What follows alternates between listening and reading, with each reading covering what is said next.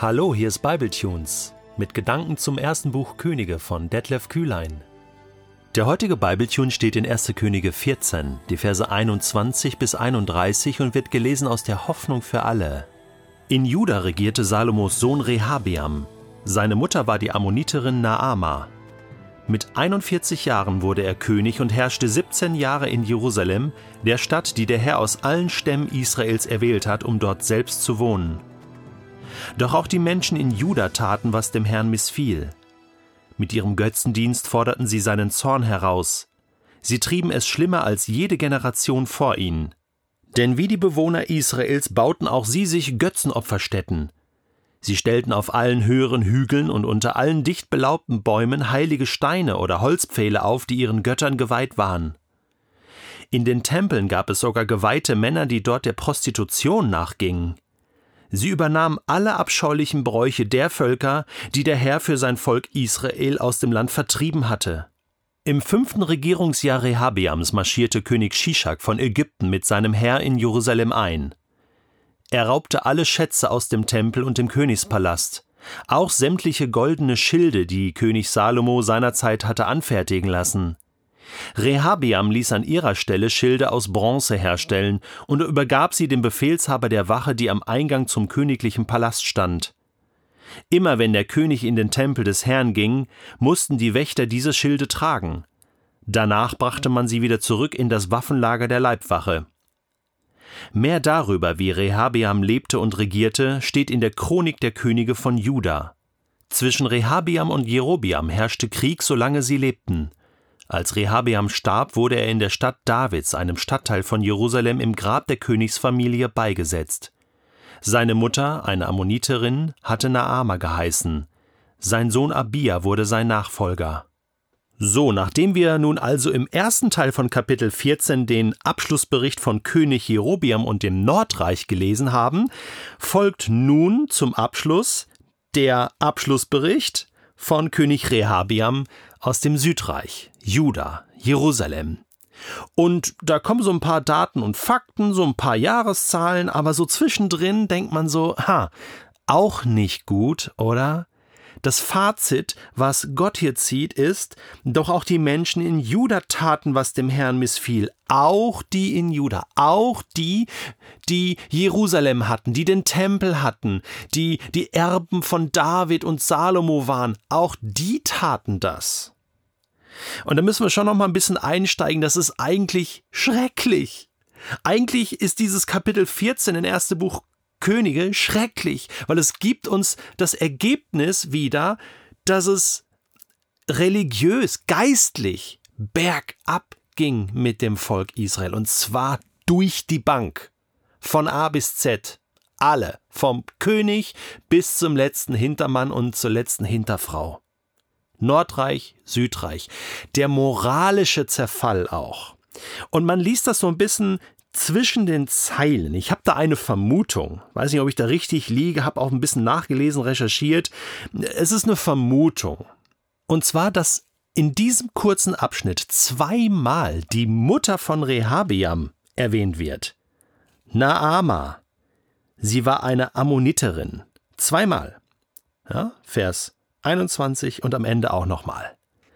Eine Ammoniterin. Und wenn wir zurückgehen in Kapitel 11 lesen wir ja, dass Salomo, König Salomo, viele ausländische Ehepartner hatte, äh, die ihn zum Götzendienst äh, verführt haben. Unter anderem Vers 5, Salomo verehrte nun auch Astarte, die Göttin der Sidonier, und Milkom, den schrecklichen Götzen der Ammoniter. So tat er, was dem Herrn missfiel. Er diente nicht mehr dem Herrn allein, wie sein Vater David.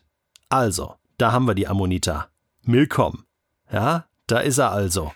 Das heißt, diese Naama war ja eine Nebenfrau von Salomo und die brachte diesen Götzen mit, ihren Götzen, ihren Gott, Milkom, ja, und führte den sozusagen ein. Kapitel 11 schon. Und Rehabiam als Sohn dieser Mutter und Sohn von Salomo, ja, das haben die halt immer schon so gemacht, ne? Und hatte vielleicht auch hier den Mut nicht, seiner Mutter zu sagen, pass mal auf, nee, das räumen wir jetzt mal wieder auf, wir brauchen den Milkom nicht und wir dienen allein äh, unserem Gott, dem Herrn.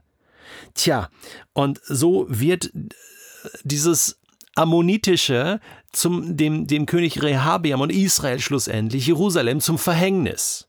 Ja, und es ist einfach der Punkt, es wird nicht aufgeräumt, es wird einfach so alles nebeneinander aufgestellt und stehen gelassen. Und man schaut nicht mehr genau hin, es schleicht sich so ein und haben wir immer schon so gemacht. Mein Opa hat das schon gemacht, mein Vater, meine Mutter. Ja, jetzt mache ich's, meine Kinder machen es auch. Und, und man fragt gar nicht mehr, Gott, gefällt dir das eigentlich? Ist das eigentlich in Ordnung so, was wir tun? Und äh, du spürst, es geht bergab. In den Tempeln gab es sogar geweihte Männer, die dort der Prostitution nachgingen. Also irgendwann verliert man völlig das Maß und äh, die ethischen Maßstäbe auch, die Gott gegeben hatte. Klar, Tempelprostitution kam auch durch andere Religionen rein. Das war, hing mit der Fruchtbarkeit zusammen, ja, dass man sagt, okay, wenn ich hier im Tempel mit einer Frau schlafe, dann gibt es eine gute Ernte oder irgendwie so, ja. So hat man ja gedacht, so ganz primitiv, statt dass man sagt, Mensch, Gott ist mein Versorger und Sexualität gehört in die Ehe, hat, ist das einfach entartet. Und irgendeiner hat man damit angefangen und dachte, ja, ist vielleicht noch ganz gut, komm, ja, wir machen das mal im Tempel und plötzlich kam, kam es da zum Ehebruch, aber man hat das quasi noch geistlich verkleidet und gesagt, ist ja für Gott. Verstehst du? Völlig so ganz abstruse Dinge, die dann plötzlich passieren. Und irgendwann muss doch mal einer kommen und sagen, stopp! Aufhören! Alle mal kurz innehalten. Jetzt müssen wir mal schauen, was hat Gott sich eigentlich gedacht und fragen ihn mal, findet er das gut? Und dann, Leute, lass uns Buße tun und umkehren. Weißt du, das sind so schleichende Prozesse. Das, das äh, kann in Gemeinschaften passieren, aber auch im persönlichen Bereich. Klar, im persönlichen Bereich fängt es an.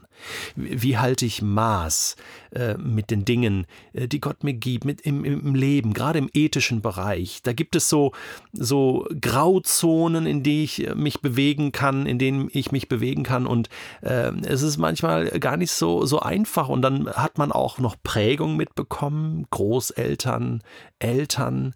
Ja, ich bin so groß geworden, als kleiner Junge schon, also bei meinen Großeltern, ähm, äh, da gab es immer Alkohol. Ja, und ich habe auch äh, Großväter gehabt, die wirklich schwer Alkoholiker waren und dann gewöhnt man sich da so dran. Bin als kleines Kind schon irgendwie in den Laden gegangen, habe äh, Alkohol äh, gekauft, weiß gar nicht, wie das damals funktionierte, aber ja, ich habe mir da nicht so Gedanken gemacht. Und dann bin ich später Christ geworden mit 14 und war dann in einem gemeindlichen Kontext, wo, wo Silvester als Gemeinde gefeiert wurde und da haben wir mit Orangensaft äh, angestoßen. Da gab es kein Alkohol.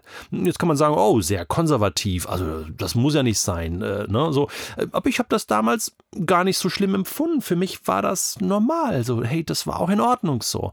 Und später habe ich andere gemeindliche Kontexte erlebt und da ist man sehr locker umgegangen mit, mit äh, Alkohol und was auch nicht immer nur gut war. Und, und jetzt habe ich so beide Extreme erlebt. Und die Frage ist doch, wie gehe ich persönlich damit um?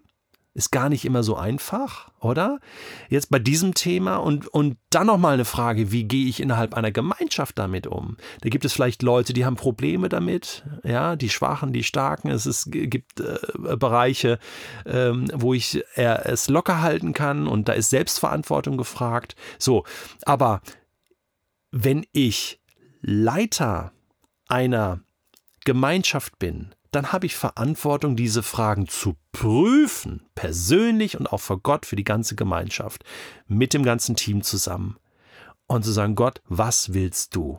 Und da geht es nicht nur um Alkohol, da geht es auch um Fragen der Sexualität, äh, die ganzen ethischen Fragen. Ja, Gott, wir wollen nicht das einfach so weitermachen wie die Generation vorher, ja, sei es konservativ oder liberal. Wir wollen unseren Weg gehen prüft und das Gute behaltet, in der Verantwortung vor Gott. Sonst habe ich den Verdacht, werden Dinge nicht wirklich angepackt und nicht wirklich aufgeräumt. Ja, haben wir immer schon so gemacht. Und man gewöhnt sich dann auch an, an einen Status und macht Dinge einfach immer weiter. Und vielleicht hat Gott schon lange gesagt, das gefällt mir nicht, gefällt mir gar nicht.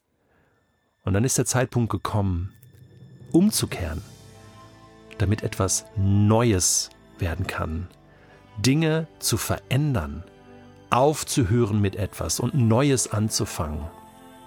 Ich weiß nicht, ob das, äh, ob dir das was sagt. Ob das jetzt in eine Situation hineinspricht, in dein Leben oder in deine Gemeinschaft, wo du bist, wo du sagst, oh ja, kann ich gut was mit anfangen. Weißt du was? Pack es an.